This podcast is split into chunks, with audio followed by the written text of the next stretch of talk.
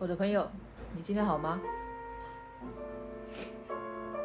最近呢，又开始这个长时间的使用电脑的原因，是因为之前有荒废了很多写到一半的企划案，写到一半的小说。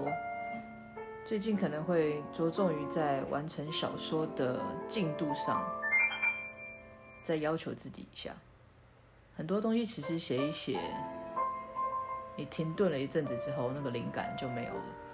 你要重新再开始下笔，或者是再开始呃编排，都会有些障碍。嗯，觉得自己是有一点点荒废了，太懒惰了。那一天被问到一件事，就是为什么你会这么喜欢写作？当下不知道为什么是没有经过思考而回答的，就是我突然想到了，我很喜欢看电视，尤其是最近几年都在看韩剧嘛，就会一直不断的看，就会思考到自己其实以前看过一个演员的专访，他说他喜欢挑战不同的角色，是因为。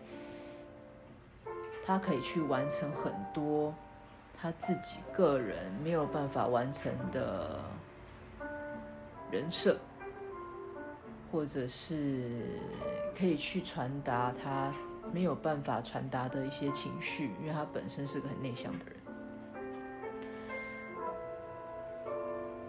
这篇报道是很久以前看的，但是那天在被问这件事情的时候，我就很直觉的回答到。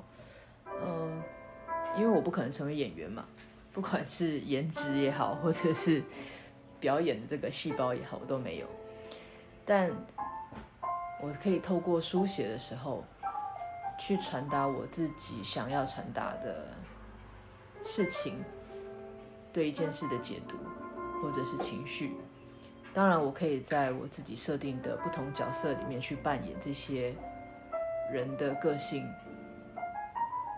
或者是他的这个人物背景的设定，可以把自己设定成是一个暴发户啊，开着一台跑车，然后金钱不断的挥霍，呃，或者是可以设定成自己是一个嗯隐士，不在乎外界的一些呃金钱啊。生活啊，任何形式的诱惑，当然也可以。总而言之，就是可以扮演非常非常不同的角色，是你根本不需要去在乎的，不需要去呃思考，不需要去认真的去想自己适不适合这样子，因为它就是个角色。角色是被虚拟的，但是你想要扮演的这个人物，你必须要把它呃写得很完整。当然，还有没有办法成为演员的一个很重要的原因，就是我没有办法成为演员中的那些角色，比如说你有一些很亲密的动作啊。恶心的台词啊，或者是如果你面临了一些血腥画面、情色画面、恐怖画面，这些都是我没有办法、没有办法接受的。对，所以我觉得透过书写对我来讲是最好的一件事情。嗯，当然最近又开始在写的，呃，一些小说里面，我觉得自己。有一些些的进步是不单纯只是文字，而是我加入了非常非常多的像戏剧里面的一些，呃，对于场景的描述，呃，对于一些动作的枝微末节的一些叙述，这个是我近期在写的时候有加进去的，我觉得这样还蛮有趣的。我就在笑，感觉上自己好像会从作家变成编剧的感觉。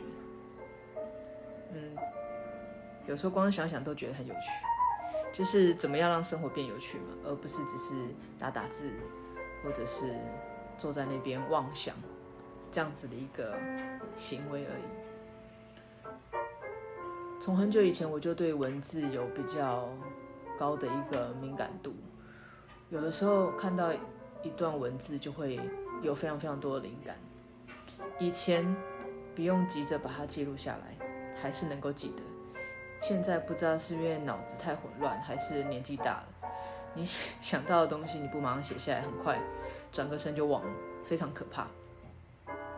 所以我本人昨天在晒衣服的时候，想到一段文字是很完整的，但是自己觉得我的衣服快晒完了，等一等再去写就好。